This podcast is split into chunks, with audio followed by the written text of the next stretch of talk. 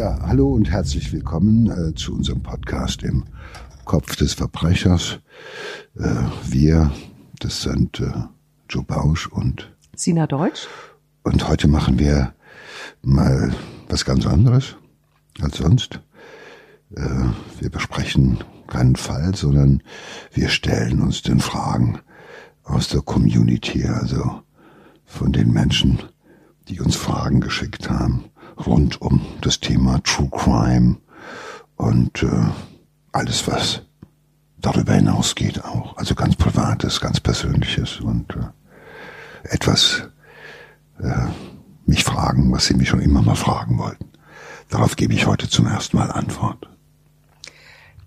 Und dafür haben wir auch einen Gast heute bei uns, äh, und zwar die Samira von Starwatch, die unseren Podcast produziert. Hallo, danke, dass ich heute bei euch sein kann. Und ja, wir haben gedacht, wir machen mal heute eine ganz besondere Folge. Und zwar, wo ihr uns einfach mal erzählt, was euch dazu bewegt hat, was euch zum Thema True Crime geführt hat und ähm, vielleicht auch, warum euch manche Fälle besonders ähm, interessieren, was euch an Mord oder an Tätern fasziniert und ähm, auch vielleicht über Fälle, die euch besonders schockiert haben. Joe, du bist ja einer der bekanntesten Gefängnisärzte Deutschlands oder wenn ich würde behaupten, der bekannteste Gefängnisarzt. Und was hat dich denn dazu gebracht, in dem Bereich zu arbeiten? Puh, Samira, ich habe, äh, bevor ich in den Knast gegangen bin, habe ich äh, auf der Bühne und vor der Kamera so viele Verbrecher gespielt, so viele Mörder, Totschläger, Zuhälter, Vergewaltiger und Serienmörder dass es einfach mal der Zeit war, danach in den Knast zu gehen. Nein, äh, mich hat das äh, die Beschäftigung mit äh, Verbrechen oder mit dem, was Menschen zu Verbrechern werden lässt, hat mich schon lange beschäftigt, lange bevor ich äh, in den Knast gegangen bin als Arzt. Und äh, zunächst hat mich das mehr als Schauspieler beschäftigt. Also wie äh, muss man einen Bösen spielen? Wie äh, was wie ja. tickt der? Also und äh, am Ende von so einer theoretischen Beschäftigung, weil so viele Verbrecher kannte ich da nicht persönlich, äh, war es ja natürlich naheliegend, mal äh, wenigstens für eine gewisse Zeit ins in den Knast zu gehen und da als Arzt zu arbeiten, um halt mit den richtigen, echten Verbrechern Kontakt zu haben, um halt vielleicht da diese Erkenntnisse zu erweitern, die ich bis dahin hatte. Und äh, dann habe ich irgendwann mal gemerkt, äh, ich werde da gut angenommen. Überraschenderweise hat es mir dann so gut dort, dort, gefallen, dass ich halt eben 32 Jahre lang da geblieben bin. Und äh, ähm, ja. War das für dich auch eine Möglichkeit, ähm, um, sag ich mal, den Tätern näher zu kommen, um sich zu versuchen, in sie hereinzuversetzen und dadurch das Ganze dann besser später spielen zu können? Das war am Anfang das Motiv, also dass ich immer gesagt habe, ich, wie muss man sie anlegen, wie muss man, ähm, wie kann man einen Mörder überzeugend spielen. Das war die erste Idee. Dann kam natürlich der Arzt in mir hoch, der auch dann sagt, okay, ich möchte wissen, äh, was sind die Auslöser für furchtbare Verbrechen? Äh, ist das, ähm, ist das Kindheit? Ist das Elternhaus? Ist das Peer Group? Sind das irgendwelche Ereignisse?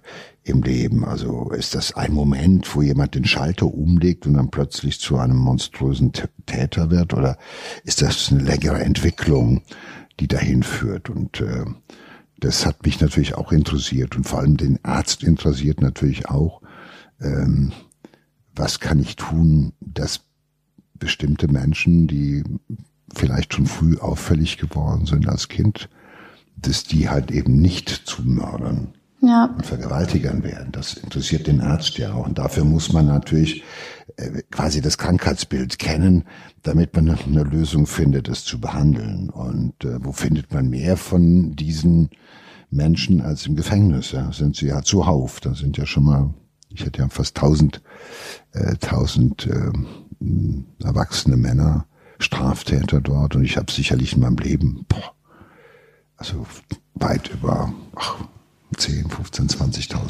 Hast du dann nach einer Weile bei den ganzen Tätern, die du persönlich kennengelernt hast, ein Muster erkannt? Also oder sage ich mal irgendwelche Merkmale, die alle gemeinsam hatten, oder unterscheidet sich jeder Täter doch noch mal extrem? Ja, natürlich gibt es, äh, sage ich mal, gibt es Tätertypologie, eine Tätertypologie. Also es gibt äh, Muster, äh, die wiederkehren. Ähm, das ist, ob das jetzt bei Gewalttätern ist, bei Totschlägern, äh, bei Betrügern, äh, bei ähm, äh, Vergewaltigern, äh, bei Pädophilen, also bei Kinder, Kinderschändern. Ähm, da ist das äh, ähnlich. Bei den Mördern ist es ein bisschen differenzierter, muss man sagen, weil Menschen morden aus verschiedenen, verschiedenen Gründen. Der eine mordet mehr im Affekt, äh, weil er eifersüchtig ist oder sowas. Andere morden im Rahmen von sogenannten Ehrenmord, wobei ich das auch nicht als Ehrenmord bezeichne, das ist einfach nur mieser Mord. Äh, andere morden, was weiß ich, äh, weil sie eifersüchtig sind und es nicht zugeben können oder zulassen wollen, dass die Frau woanders ist äh, andere morden im Milieu, weil einer weg muss.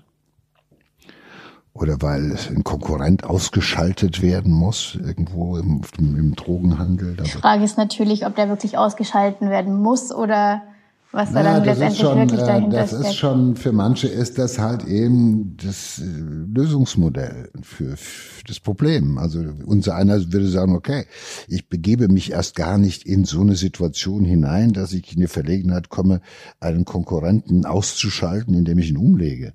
Ja, aber ich habe junge Männer, gehabt. Die haben einfach, denen wurde gesagt, du geh mal dahin und leg die um. Und die gehen mal die Tür auf und legen drei Leute um, als wären es äh, Schießbudenfiguren. Macht denen gar nichts aus. Und deshalb sind, die, sag mal so, ist die, die, äh, der, der Tätertypus bei den Mördern ist äh, natürlich viel ähm, vielfältiger. Ja, und äh, äh, vergleichsweise ist äh, so ein Vergewaltiger, äh, das, da, ist, da geht es eben ums Gleiche. Da geht es halt eben, sich etwas zu nehmen und Macht auszuüben über eine, über eine Frau. Und ähm, mich haben halt eben ähm, vor allem auch hat mich interessiert, wie entwickelt sich jemand so ein Verbrecher auch nach der Tat, also wenn er überführt worden ist, wenn er in den Knast hineingekommen ist, wie geht's denn weiter mit dem? Ändert der sich tatsächlich unter diesen Bedingungen? Bleibt er so? Bereut er irgendwas? Gewinnt er sowas wie eine Einsicht, dass das einfach scheiße war, was ja. er gemacht hat? Ja, das frage ich mich natürlich auch immer, wenn ich irgendwie zum Beispiel euren Podcast höre oder mich mit solchen Fällen beschäftige glaub, was war da deine Erfahrung? Haben sich viele verändert? Haben es viele bereut oder kommt das eher selten vor? Also ich habe ganz wenige getroffen, die es äh, bereut haben, jedenfalls, dass sie das veröffentlicht haben, dass sie gesagt haben, ey Doc, das ist schon okay, so dass ich hier bin und ich habe die Strafe verdient und äh, ich habe welche gesehen, die die Strafe stumpf angenommen haben und wie ein Kreuzweg ihre 20, 25, 30 Jahre oder länger im Knast abgerissen haben. Aber ich habe natürlich viel mehr erlebt, die nach acht, neun Jahren gesagt haben, hey, es muss doch mal gut sein, ja. ist doch jetzt mal gut Lass und so weiter. Mich raus. Und wo ich dann gesagt habe, hören Sie zu, äh, Ihr Opfer ist jetzt seit acht Jahren tot. Und ja, das dürfen Sie nicht vergessen. Also damit man das mal wieder so ein bisschen in Re Relation kriegt. Und ähm, also so offene, bekennende Reue, das erlebt man im Gefängnis halt einfach äh, seltener. Es wird eher weiter auch bagatellisiert, es wird eher auch verdrängt oder geleugnet. Äh, also die Leute, die vor Gericht schon nicht mitgeteilt haben, was sie, wie sie es gemacht haben und warum sie es gemacht haben, die halten auch meistens nachher die Klappe. Und äh, das ist, äh, es gibt welche, die haben Furchtbares getan und können darüber nicht reden. Ich habe welche erlebt, die haben auch Furchtbares getan und können selber schwer aushalten, was sie getan haben und werden also jedes Jahr ähm, zum, zum Jahrestag ihrer Tat halt eben auch schwer depressiv oder sogar suizidal. Also da gibt's also auch die unterschiedlichsten Ausformungen, aber ähm, es gibt eine ganze Reihe, die halt einfach äh, in den Knast gehen und äh, am liebsten über ihre Tat nicht mehr reden möchten. Aber das Problem ist, dass sie heute dazu gezwungen werden. Heute zwingt man die Insassen dazu, über ihre Tat nachzudenken und sich mit der Tat auseinanderzusetzen. Was ja auch wichtig ist. Das ist wichtig, das ist aber neu. Als ich da angefangen bin vor über 30 Jahren, also in den ersten fünf, acht, zehn Jahren, da war das noch kein Thema. Da wurde einfach gesagt, wir, wir stellen darauf ab, wie hat er sich hier benommen. Mhm. Und daraus schließen wir, ob er in Zukunft wieder eine Tat begehen könnte. Aber seitdem sich das geändert hat und nachdem man sich viel intensiver auch, sage ich mal, mit dem Täter, mit dem Täterprofil beschäftigt, seitdem es Profiling gibt und so weiter, hat auch die Psychiatrie und die Psychologie sich das sozusagen entdeckt. Und heute werden die Täter wirklich, also auch teilweise mit den Fotos von ihrem Tatort, mit den Fotos von ihrem Tatopfer Boah, und so ja weiter konfrontiert. Ja. Und ich kann dir sagen, da gibt es ein paar dabei, da habe ich das Gefühl, die nehmen das zum ersten Mal überhaupt zur Kenntnis, was sie da gemacht haben, weil vorweg hat deren eigenes Hirn versucht, das so gut und so weit es ging auszublenden. Jetzt hast du ja gerade ein bisschen erzählt, wie es, wie so der Alltag im Gefängnis aussieht oder beziehungsweise was es für Maßnahmen gibt, ähm, um herauszufinden, ob man den Täter letztendlich wieder freilässt oder nicht. Ähm, ich sag mal so, wir Laien, die uns mit dem Thema jetzt nicht so gut auskennen, wir hören ganz oft davon, dass Vergewaltigung im Gefängnis ein großes Problem ist. Was hast du da mitbekommen? Nein, also ich glaube, die Verqual also das, was wir äh, gemeinhin darunter verstehen, wenn ja. wir so sagen, oh, äh, wenn du in den Knast gehst, immer mit dem Arsch an die Wand und äh, nicht nach der Seife bücken, das ist ja so dieser Standardsatz. Ähm, natürlich gibt es Sexualität im Gefängnis. Ja, ich meine, jeder hat ja auch seine naja, es sind ja alles junge, teilweise virile Männer. Also die meisten, die da sitzen, die sind ja noch irgendwie im Alter, im Durchschnittsalter irgendwie von 35 bis Anfang 40. Also da sind die noch alle, äh, sag ich mal, sexuell noch gut unterwegs. Und ähm, das hört ja nicht auf. Und natürlich deshalb gibt es weiter auch Sexualität im Gefängnis. Es gibt knastschwule Männer, also Männer, die draußen mit attraktiven Frauen zusammen sind, auch teilweise am Wochenende von ihren Frauen besucht werden, aber die ihr Fähnchen sofort umdrehen können und im Gefängnis halt gelernt haben, dass man auch Sex mit Männern haben kann und dass mhm. es auch ganz schön sein kann. Und dann gibt es natürlich äh, auch Prostitution im Gefängnis, das sind meistens Drogenabhängige äh, oder auch andere, die sich anbieten das haben die schon draußen gemacht auf der, auf der, auf der Stricherzähne und das machen sie da auch. Und andere sind halt einfach auch äh, liebesbedürftig. Die suchen sich einen starken Kerl, der auf sie aufpasst und dafür sind sie ihm halt gefällig. Und dann gibt es natürlich auch ähm, natürlich sexualisierte Gewalt, so nenne ich das, Vergewaltigung. Und da geht's aber, da geht's weniger um Sex, sondern da geht es eher um die Ausübung von Gewalt, also um Demütigung, um Erniedrigung und so weiter und so fort. Und das findet auch statt, aber es findet nicht in so einer Häufigkeit statt, wie wir das vermuten, vermuten, sozusagen. Es ist also auch, ich kenne natürlich Situationen gerade im Jugendvollzug, da wird also teilweise irgendwie, wird das noch mehr äh, äh wurde mir das erzählt von meinen Patienten, da ist das noch eher ein Thema, weil die müssen sich ja noch ausagieren und so weiter und so fort. Also gerade so dieses dieses ähm, diese Gewalt äh, ähm, mit zum ja, sexuellen ähm, Motiv oder mit so einer sexualisierten Farbe, also sage ich mal, dass man einfach so ja hey, äh, das fängt ja schon an. Ich meine, äh, eine Generation, die sagt, ich fick dich oder ich fick deine Mutter oder sonst was, dann geht sofort los und das ist sofort, also auch die Sprache ist eine andere. Ja, leider. Das ja, das stimmt. ist halt einfach blöde. Ja, und dann fragst du ihn, ja, was ist los? Was hat er mich beleidigt? Ja, fertig oder so. Aber das ist die Sprache ja schon sehr sexualisiert.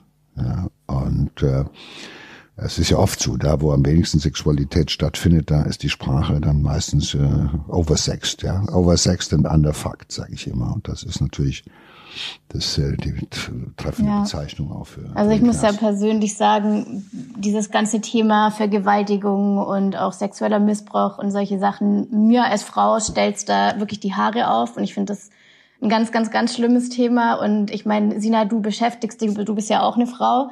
Und du beschäftigst dich ja auch bei deiner Arbeit bei der Produktion zur Sendung im Kopf des Verbrechers sehr viel mit Fällen, in denen es auch um Vergewaltigungen und um, sage ich mal, ich würde es mal behaupten, 95 Prozent der Fälle sind die Opfer Frauen die ermordet werden. Also ich kann mich an sehr wenige Folgen erinnern, wo ihr mal von ähm, einer Mörderin gesprochen habt. Wie ist es denn für dich persönlich so als Frau, wenn du dich mit solchen Themen beschäftigst?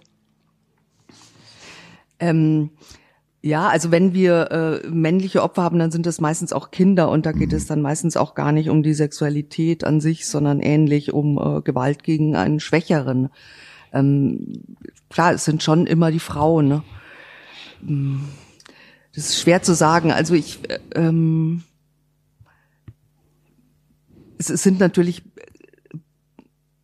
sage ich mal so, es ist, es sind nicht diese Fälle, die so eine gewisse, soweit dass man das äh, zulassen darf, so eine gewisse Faszination auf einen ausüben, ne? wo man sagt, oh, das ist ein spannender Fall und da ist irgendwie so, sondern es sind meistens eigentlich Fälle, wo man sagt, boah, ich weiß gar nicht, ob ich das wirklich so machen will, ähm, weil es da doch sehr äh, ich sag mal, fast banale, Oder halt so, ja, genau, so Dinge, die halt Gewalt. leider, leider ständig passieren auch. Gibt, ja. Aber was sind denn zum Beispiel so Fälle oder wie muss ein Täterprofil aussehen, dass es dich fasziniert?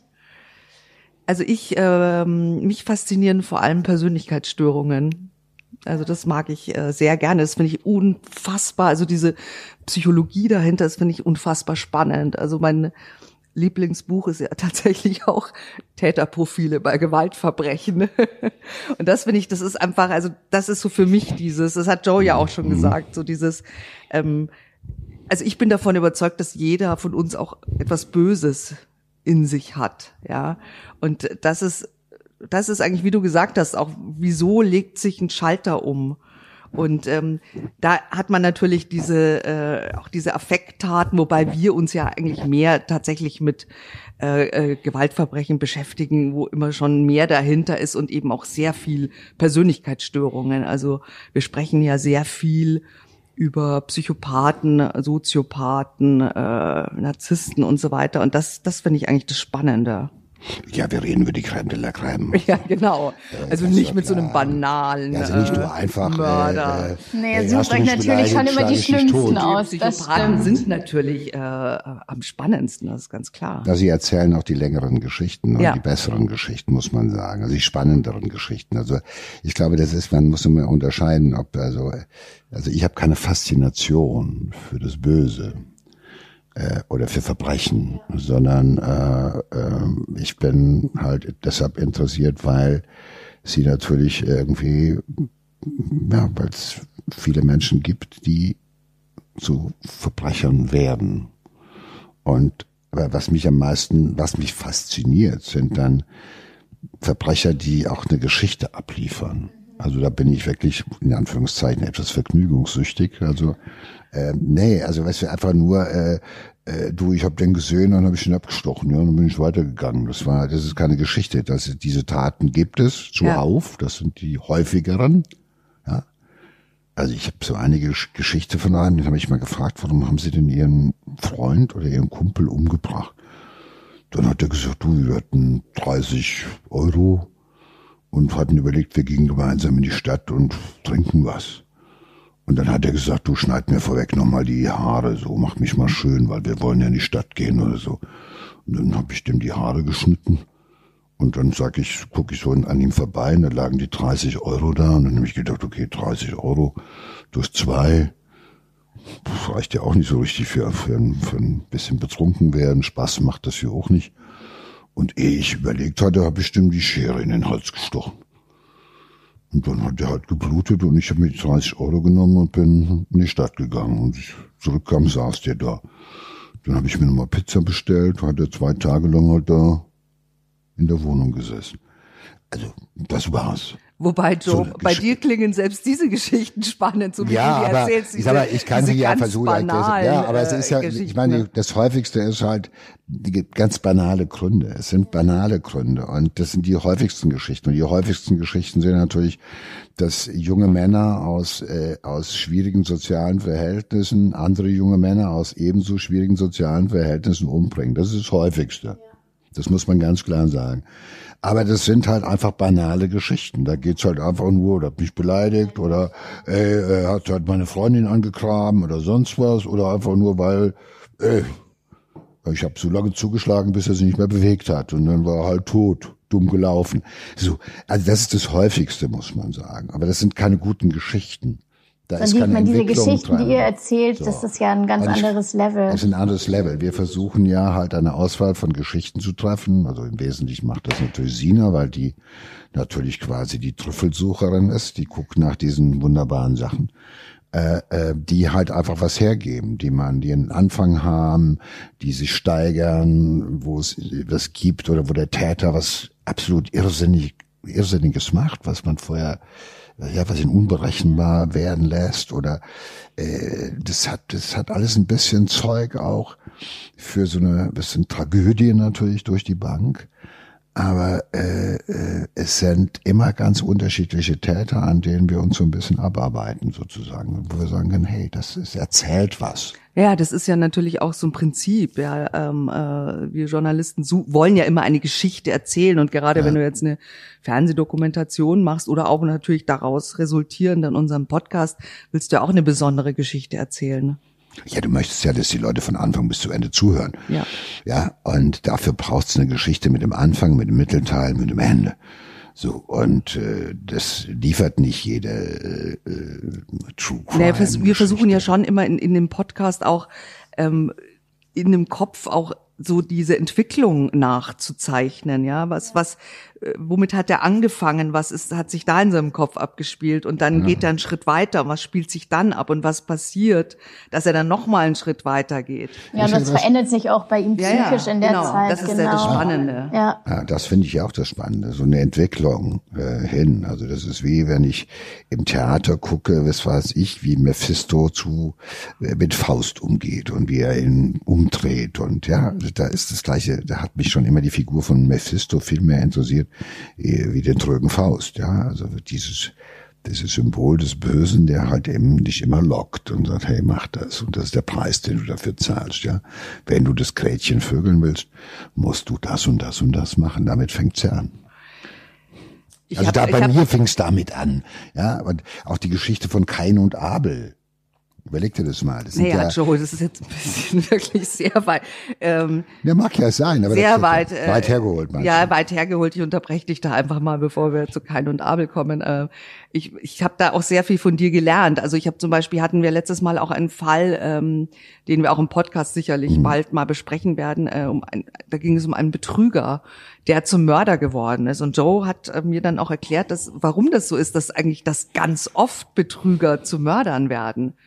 Äh, was ich auch nicht wusste, also wie sich dann einfach so etwas so entwickeln kann, weil man ja eigentlich denkt, naja, der eine ist ein Dieb, ja, der andere äh, betrügt halt so, ja, äh, äh, um Geld, ähm, aber es ist immer noch was anderes äh, als ein Mörder. Und dass es aber da auch, auch sehr viel um, um Narzissmus und sowas geht, was sich einfach steigert, bis sie dann irgendwann gar nicht mehr anders können, als diesen Mord zu begehen. Das ist genau meine Erfahrung gewesen. Am Anfang, als ich in den Knast gegangen bin, also als Arzt, da habe ich auch gedacht, okay, es gibt so den Einbrechertyp, dann gibt es den Bankräubertyp, der, weißt du, der macht zwar die Bank, aber ansonsten ist der eine coole Socke oder einer von uns, ja.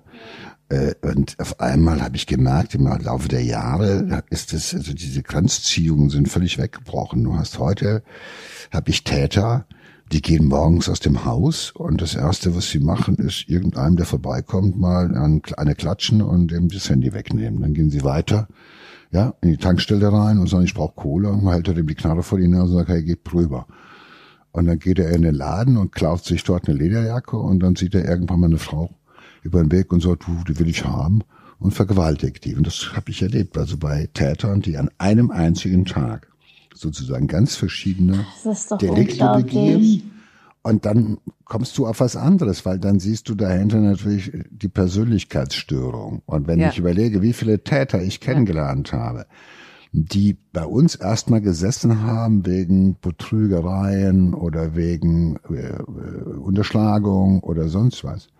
Und nachher stellt es sich raus, es sind Mörder gewesen, Serienmörder. Die waren vorweg schon Mörder. Die saßen bei uns aber nur, weil sie wegen eines äh, Raubdeliktes oder sowas sind sie verurteilt worden und dann haben sich alle gewundert, warum hat der Serienmörder nicht wieder zugeschlagen? Warum hört das auf?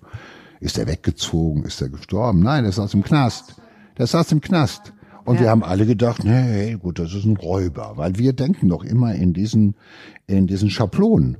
Der Räuber, der ehrliche Räuber. Ja, oder ich habe noch so einen alten gehabt, der sagte, Doc, ich bin Einbrecher in der vierten Generation aus Bottrop. Ja, aber das ist Einbrecher doch auch so eine Romantisierung. das ist eine Romantisierung. Oder? Heute gibt es einfach, sage ich mal, wie so einen Polyklottentäter. Der kann alles. Der spricht, wie gesagt, der kann vergewaltigen, der kann betrügen, der kann morden. Und das spricht ja eher dafür, dass wir uns damit beschäftigen müssen, äh, mit der Psychognomie des Täters. Also was, was, was macht einen zum Verbrecher? Ja, Ja, genau. vielleicht gibt's Genau, noch- das ist es. Vielleicht, ja, was, was ist das? Ich glaube, ich bin der festen Überzeugung, dass es ähm, Sachen gibt, die sind absehbar.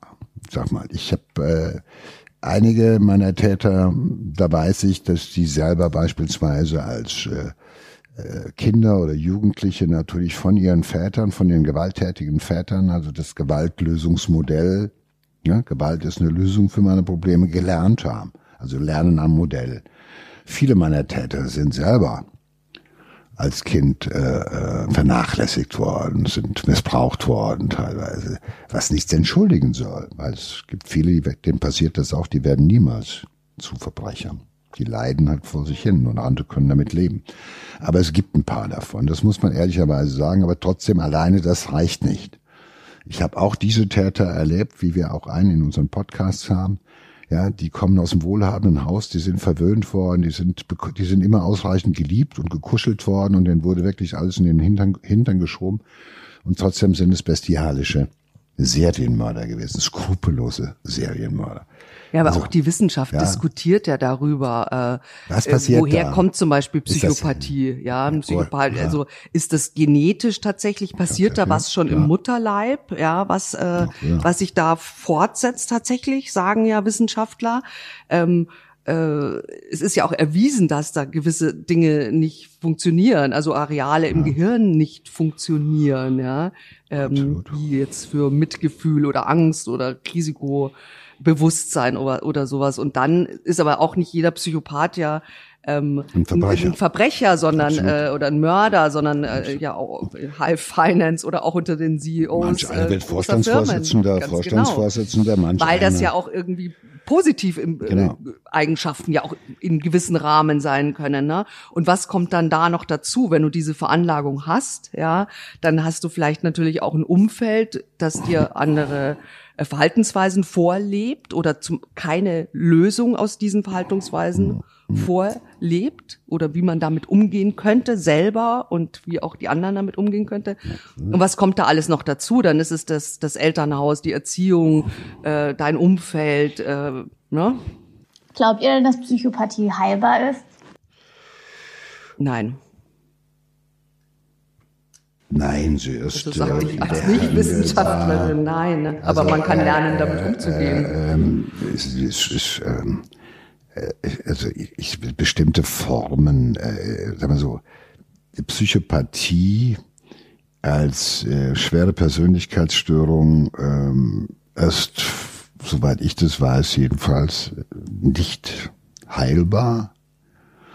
Man kann es behandeln, man kann natürlich, äh, man kann natürlich versuchen, bei diesen Tätern sozusagen äh, äh, Auslöseschwellen herzustellen, wo der so Moment, also ja, ich gehe halt nicht mehr auf den Kinderspielplatz, ich halte mich nicht mehr irgendwo da auf, wo meine Opfer verkehren. Und wenn ich merke, dass ich da was hast, dann setzt sozusagen meine Selbstkontrolle ein. Ich bin ne, sozusagen wie beim Alkoholiker, der sagt, ich weiß, ich gehe nicht in eine Kneipe, weil wenn ich in eine Kneipe gehe, will ich saufen. Und deshalb gehe ich übertragen ist auf einen, auf einen, auf einen äh, ähm, Kindesmissbraucher. Ich gehe halt nicht dahin. Und ich ne, oder ich, ich, werde CEO ich treffe keine Frauen. Ich treffe ich, ich, treffe mich nicht mit Frauen ja, oder ich begehe, be, be, be, begehe keine Beziehungen zu Frauen an mit kleinen Kindern ja weil ich weiß dass das eine Beziehung ist. Da geht's nicht um die Frau sondern da geht's um das Kind. Ja aber da geht's ja jetzt mehr so, so um so sexuellen Missbrauch naja, und Pädophilie ja auch, und naja, sowas das sind aber ja auch psychopathische das sind ja auch was machst du wie schützt du dich da das sind ja auch solche Täter die ja auch im Endeffekt da ist ja auch keine so gut wie keine Behandelbarkeit mhm. bekannt so, das heißt, da versucht man das äh, so hinzukriegen. Beim Psychopathen kann man ja eher, äh, sage ich mal, äh, den kann man nur immer konfrontieren mit seinem Verhalten, was er da treibt, oder man kann versuchen, es in eine positive Bahn lenken, weil wenn es ja. die Psychopathie bei jemandem gibt, der Vorstand einer Bank ist oder Vorstand eines großen Fernsehsenders beispielsweise, dann äh, ist das ja eine, sagen wir so, eine positiv konnotierte, positiv besetzte Psychopathie. Das ist ein erfolgreicher Mann. Ja. Der ist deshalb so erfolgreich, weil er keine Sekunde schlecht schläft, wenn er 15.000 Leute entlässt, weil das gut ist für den Umsatz des Unternehmens. Das macht er wirklich wie unser einer sagt, da kannst du mal die Fritten aus dem aus der Fritteuse holen. Fertig, da hat er genau die gleiche Emotion. Der schläft nicht schlecht. Die braucht es auch dafür. Und es gibt natürlich, also die Menschen, äh, Psychopathen haben ja eine feine Antenne. Also äh, die funktionieren ja toll. Ja, ein Psychopath, der normalerweise äh, viele Beziehungen hat, das ist ja auch ein, ein Kriterium der Psychopathie, dass die halt auch nicht äh, viele häufig wechselnde Beziehungen haben und so weiter und so fort, äh, dass die halt einfach, äh, ähm, äh, wenn du das Geld hast und kannst achtmal heiraten und die alle gut äh, ausstatten, dann bist du ja ein gerne genommener Psychopath. Wenn du die aber nicht alle bezahlen kannst und fängst an, einen Teil davon umzubringen, weil die dir auf den Sack gehen, dann hast du natürlich das, ja, da bist du der andere. Das heißt, wir können, wir reden ja nur von den Psychopathen, die im Gefängnis sind. Also wo die Gesellschaft genau. sagt, Moment, deine Art, deine Psychopathie auszuleben, die ist böse. Genau. Also das heißt, so. sie muss gar nicht heilbar sein. So, ja, das heißt, nein, nur in ist, gewissen Formen. Ja, das ist, die Frage ist sie formbar. Da bin ich nicht so ganz überzeugt auch. Also ich denke mal, also, aber das wäre für mich der naheliegendste Einsatz zu sagen, wie kann man einen Psychopathen zumindest davon bringen, diese Fertigkeiten, die er hat, wenigstens nicht verbrecherisch einzusetzen, genau. sondern vorteilhaft, wie die anderen halt eben auch. Das wäre für mich der Ansatz.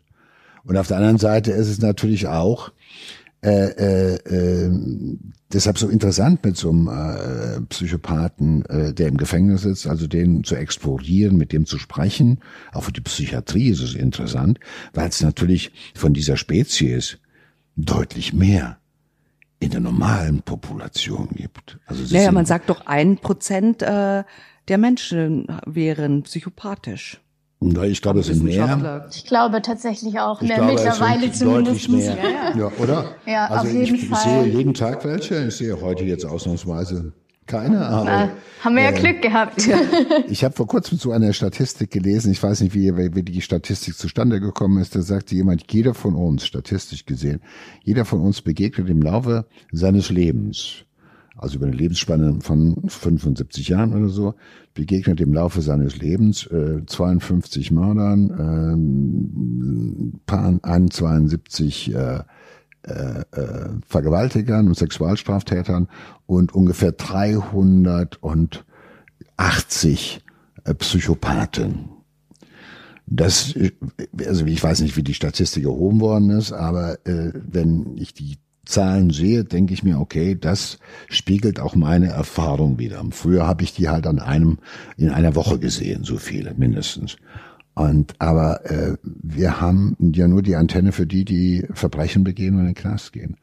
Aber viel mehr von uns sind jeden Tag mit einem Psychopathen, teilweise, wenn sie Pech haben, an der Arbeitsstelle, irgendwo. Oder am besten wohnen sie noch mit ihm. Beim Nachbarn. Ja. Äh, die meisten wohnen mit ihm zusammen, so wie mit, mit, mit in der Regel man mit seinem Stalker eigentlich, ja, zusammen wohnt oder zusammen gewohnt hat. Das ist das Problem. Der kommt nicht von irgendwo her, sondern du hast das Pech, dass du einen psychopathischen Menschen hast, mit dem warst du in einer Beziehung und der lässt nicht los und stalkt dich und bringt dich im Stellt sich ja manchmal auch erst nach Jahren oder nach ja nach Monaten, nach Jahren raus und die Frage ist, ob man es hätte früher erkennen Genau, können. aber ich meine, wenn du klar, gerade wenn es dein Lebenspartner ist und du verliebt bist oder diesen Menschen liebst, dann willst du es natürlich auch nicht wahrhaben. Ja, dann guckst du halt nicht genau hin. Und äh, äh das ist ja das Gleiche mit dem Narzissten, narzisstisch gestörter. Also ich meine, Gleder ist ein bisschen narzisstisch, ja, glaube ich. Also ich jedenfalls bin das, sonst würde ich nicht auf Bühnen gehen und vor Kameras treten wollen. Aber es ist ein Unterschied, ob du jetzt, sag ich mal, ob du eitel bist oder ob du narzisstisch gestört bist oder ob du so gestört bist, dass wenn dir die Frau sagt, du, äh, ich will dich nicht mehr, ich mag dich nicht mehr, geh, dass er dich umbringt, weil er das nicht erträgt. Oder dass er eine Art und Weise auf den Tag, an den Tag legt, dass du eine, ein Höllen, ein, eine Höllenbeziehung führst.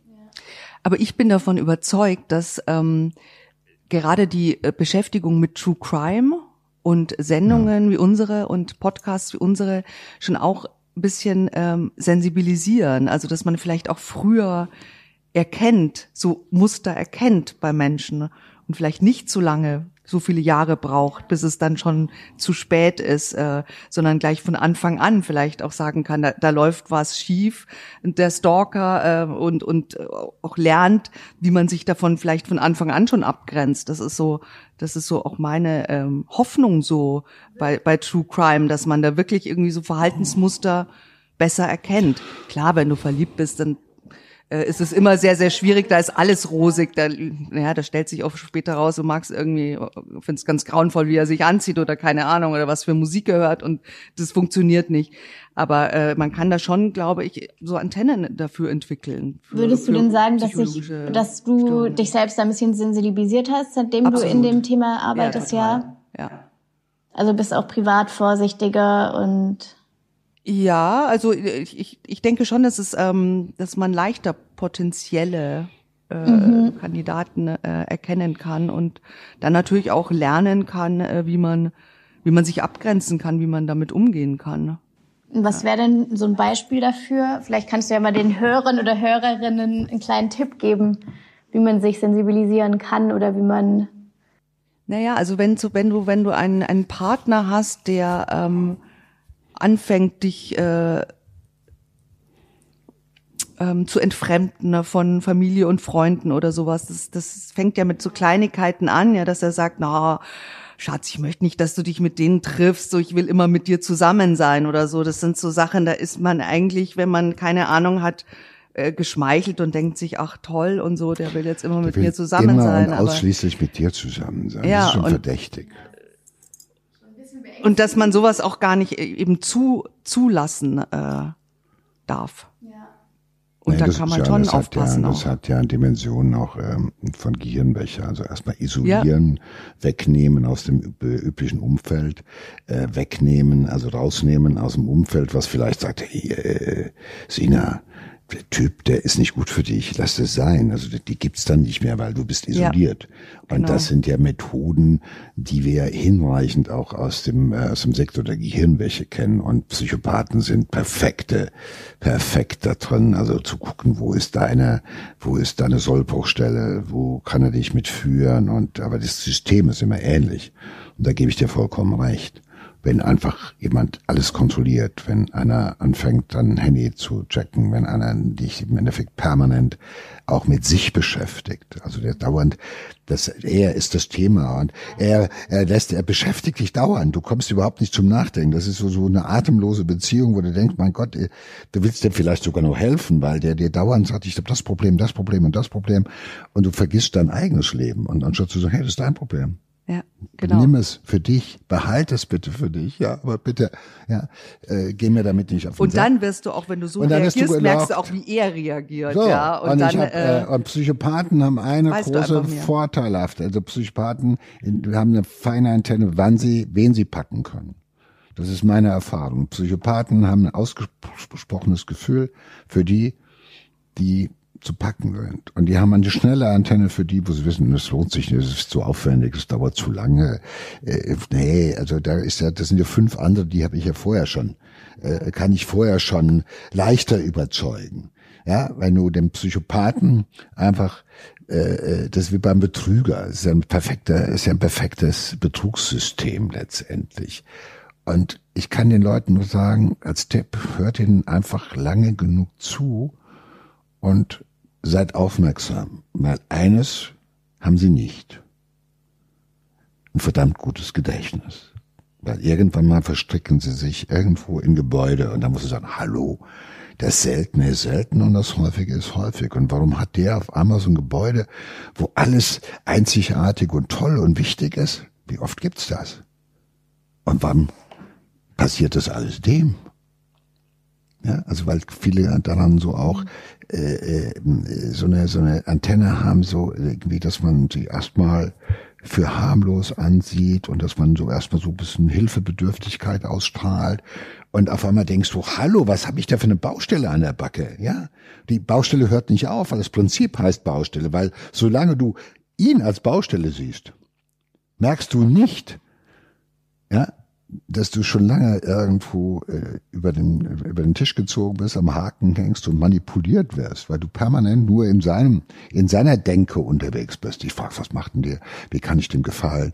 Ja, vielleicht ist mit mir was nicht in Ordnung. Ja, das so ist ja immer das Problem von uns Frauen, wir es ja natürlich immer direkt ja. auf uns beziehen, wobei eigentlich die, ja, ich sag mal so ein Mann, der in so eine psychopathische Richtung geht, einfach so manipulativ ist, dass du am Ende wirklich noch denkst, dass du das du Problem denkst, du bist. Du denkst, du bist dir komplett sicher eigentlich. Du bist eigentlich. nicht perfekt, du bist nicht gut genug im Bett oder Gott weiß was. Was habe ich wieder falsch dir, gemacht? Was, war diesmal? Genau. Und ich sag nochmal, denk nicht drüber nach, was habe ich falsch gemacht, sondern konstatiert, der ist es nicht. Ja. Und der kann es nicht. Ja. Und wenn du das entschieden hast, dann renn weg so schnell es geht. Das ist meine äh, äh, Empfehlung, die ich also irgendwie im Umgang äh, mit Psychopathen äh, nur jedem geben kann äh, und mit Narzissten. In dem Moment, wo das wo du, du das erkennst, dass du permanent denkst, du bist ihm nicht genug und an dir ist der Fehler. Das ist ja. das schlimmste Warnsignal. Spätestens dann solltest du wissen, ich bin hier falsch. Der Typ ist falsch. Aber ich Ganz glaube, einfach. das größte Problem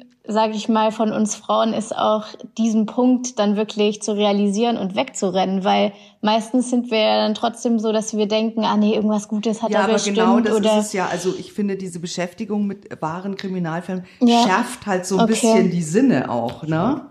Das ist, das ist, das ist auch ein ganz wichtiger Aspekt. Es geht ja nicht nur so um Grusel und, und, und Faszination oder so, sondern schärft tatsächlich äh, deine Sinne.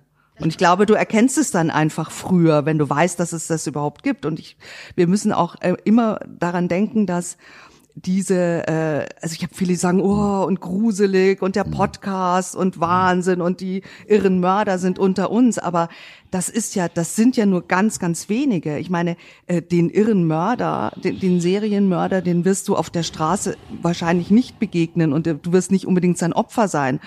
Und es sind äh, zu 95 Prozent Beziehungstate.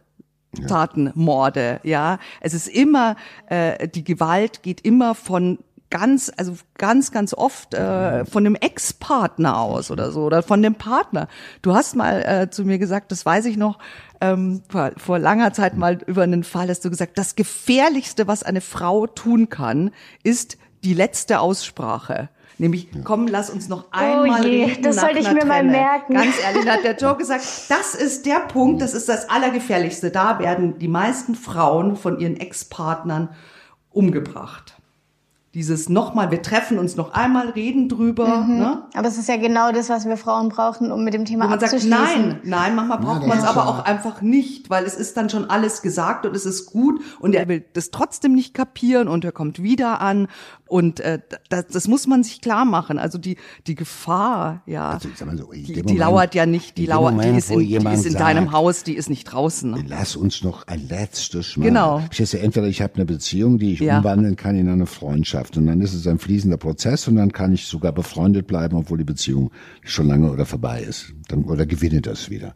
Aber der narzisstisch Gekränkte, der noch eine allerletzte Aussprache haben will, eine letzte Gelegenheit, dich nochmal an die Leine zu nehmen, nochmal die Leimroute auszulegen und gucken, ob es funktioniert und der da wunderbar charmant wirken kann, wunderbar einsichtig, wo du denkst, hey, der sagt dir all das, was du hören willst ja, ich ändere mich, da tut sich was, du hast ja recht.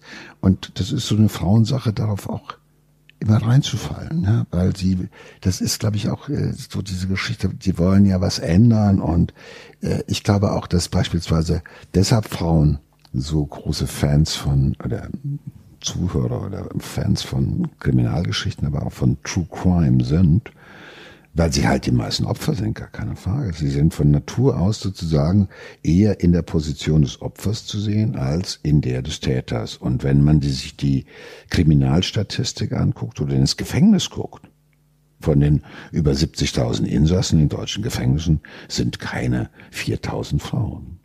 Ja, aber es ist, ich denke, ich denke da, das ist ja. aber auch nicht nur die Natur, sondern auch unsere Erziehung. Erziehung also zumindest so in den, in den Generationen, so in unseren Generationen wurden wir ja auch dazu erzogen als Frau eher das Opfer zu sein. Das stimmt. Wir nehmen uns schon öfter Frau, zurück als der Mann. Äh, ja, ja, das wenn man sich dann Fall. wehren äh, soll, äh, das wurde uns ja schon auch beigebracht. Das ja, ändert sich das jetzt, ändert sich ja ich. Gott sei Dank, aber gleichwohl ist es trotzdem immer noch die Sache, sage ich mal, in vielen Gesellschaften auch, äh, und das wird sich auch bei uns nicht so dramatisch ändern. Äh, die Frauen kriegen die Kinder, also ist das etwas, wo sie, sag ich mal, zu denen auch gehören, die so Familie, Schutz, der Schutz dieses, dieses von Haus und äh, den Menschen, die man liebt und so weiter und so fort. Das wird sich erstmal nicht ändern. Natürlich äh, ist das auch eine Sache. Auch Männer wollen, dass ihre Kinder sicher sind, dass ihre Frau nichts Böses passiert, gar keine Frage. Aber aufgrund von Jahrtausende lang wirkenden Prinzipien von Erziehung und so weiter, ist sozusagen die Sorge um den Schutz, um die Sicherheit, ja, äh, im Inneren immer eine Frauensache. Die Männer gehen zwar in den Krieg und kämpfen gegen einen bösen Feind oder sonst was, aber die Frauen sorgen sozusagen dafür, dass es im privaten Bereich sicher ist. Und diese Taten, über die wir sprechen, die passieren ja irgendwo im Kleinen, im Inneren. Da ist der Täter, wohnt nebenan. Da ist der Nachbar. Da ist der Ex-Liebhaber da ist es der Mann, dem du abends in der Diskothek begegnest und sagst, hey, ist ein netter Typ, den nehme ich jetzt mit ja, nach Hause. Genau. Oder auf einmal merkst du, du hast dir eine Bestie oder einen irrsinnigen Menschen ins Haus geholt. Und äh, das ist, es, ich habe vor kurzem einen wunderbaren Satz gehört, der mich sehr nachdenklich gemacht hat. Das sagte jemand, was ist die größte Angst bei Männern, was Frauen anbelangt? Dass Frauen lachen, dass man ausgelacht wird. Was ich hätte auch gesagt, Impotenz ist die ja, das, das die größte Angst. Ja, da wirst du natürlich automatisch direkt Angst ausgelacht. Wenn Männer sagen, was ist unsere größte Angst im Zusammenhang, wenn wir an eine Frau denken, dass sie uns auslachen könnte. Was weiß ich, weil wir doof sind, weil wir nicht so potent sind, weil wir, was weiß ich, uns lächerlich machen oder sonst was. Und ausgelacht zu werden, ist sozusagen das Schlimmste. Von einer Frau ausgelacht zu werden, ist das Schlimmste für einen Mann. Woran denkt eine Frau? Dass der Mann sie umbringen könnte. Das ist die ungleiche Verteilung. Also ja.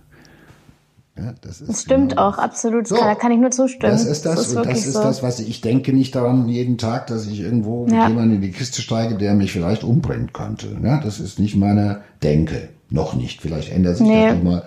Aber, und umgekehrt, aber ich kann, man kapiert langsam natürlich, dass es eben auch eine Geschichte ist, wo man sagt, hey, das, ich setze mich Gefährdungen aus, die ich, die ganz anders, die ich ganz anders wahrnehme. Und ich hole mir den Feind, der Feind in meinem Bett. Das ist einer meiner Lieblingsfilme, der mhm. Feind in meinem mhm. Bett. Oder dieses, oder früher war es die verhängnisvolle Affäre ja. oder sowas. Das sind so, der man holt sich jemanden nah an sich ran und der entwickelt sich auf eine ganz, ganz andere Art und Weise. Und man sieht sie nicht an. Man sieht es ihm halt nicht an. Und natürlich ist es auch so eine Sache, deshalb interessieren sich Frauen auch für Entwicklungen von Tätern. Also nicht so haut drauf und The Fast and the Furious, Truff und Nee, und sondern so was passiert sondern da? Wie steigert Thrill, sich das langsam? Thrill. Und das Thrill auch, wo immer auch äh, die, die Hauptfigur in, in Gefahr, selbst in Gefahr gerät. Das ist deshalb auch, ich glaube, das ist deshalb Crime und Thrill sind so Sachen, da weiß ich, ähm, wenn die Frauen das nicht mögen würden oder nicht lesen würden, da bräuchten wir das alles nicht zu schreiben. Nicht Meine zu große Hoffnung ist ja tatsächlich eben, dass sowas dann vielleicht nicht mehr so gemacht wird. Ne? Also dass man sich diesen diesen Feind einfach nicht mehr ins Bett holt, äh, weil man so blauäugig ist und denkt, mein Gott, besser als keiner und schaue ich nicht so genau hin. Ähm, vielleicht äh, kann man da jemanden schützen mit unseren gut, True Crime Geschichten. Aber ne? ich sag mal, wenn ich gerade darüber rede, dann denkst, sage ich dir mal, ich habe erlebt, dass psychopathische Serienmörder ja, überführt wurden, spektakulär verhaftet wurden, in den Knast gingen.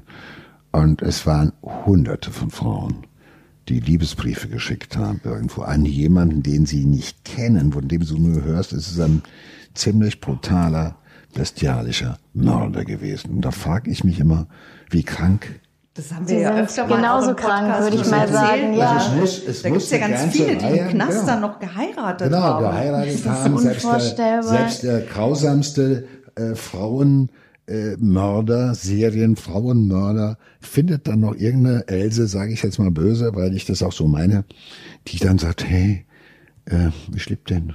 Ja, aber das, das ist ja dann schon, das ist ja schon auch irgendwie eine, eine, das ist auch eine Psychopathie, psychische Störung. Also das ist natürlich äh, ja. auch so ein Syndrom zumindest. Na, das ist, aber ich denke, das ist die, dieses äh, ähm, nicht von vornherein nicht unterbinden und durchschauen, dass das jetzt tatsächlich, das würde ich mal sagen, wirklich bei, weiß ich nicht, 90 Prozent der Frauen vorkommt. Ja, ja, ich, ich wollte es auch, auch ohne Helfersyndrom. Ne? Das kommt, haben natürlich auch viele, aber ähm, es ja, gibt ja auch immer verschiedene Ausprägungen von allen es gibt das äh, Defiziten es gibt das, und äh, Syndromen. Rotkäppchen, das Rotkäppchen-Syndrom ist mein liebstes Syndrom. Das ist so die Frauen, die sagen, das ist die, die den bösen Wolf heilen wollen. Ist, ja, die den ne? bösen Wolf heilen ja, genau. wollen. Die holen sich den Wolf nach Hause ja, und sagen, bei genau. mir ist er wie ein Chihuahua. Da kann ich ja. was, der will, bei mir spielt er nur. Woanders schlägt er zu und beißt und tötet und meuchelt. Aber bei mir, bei mir so lieb. Meine Liebe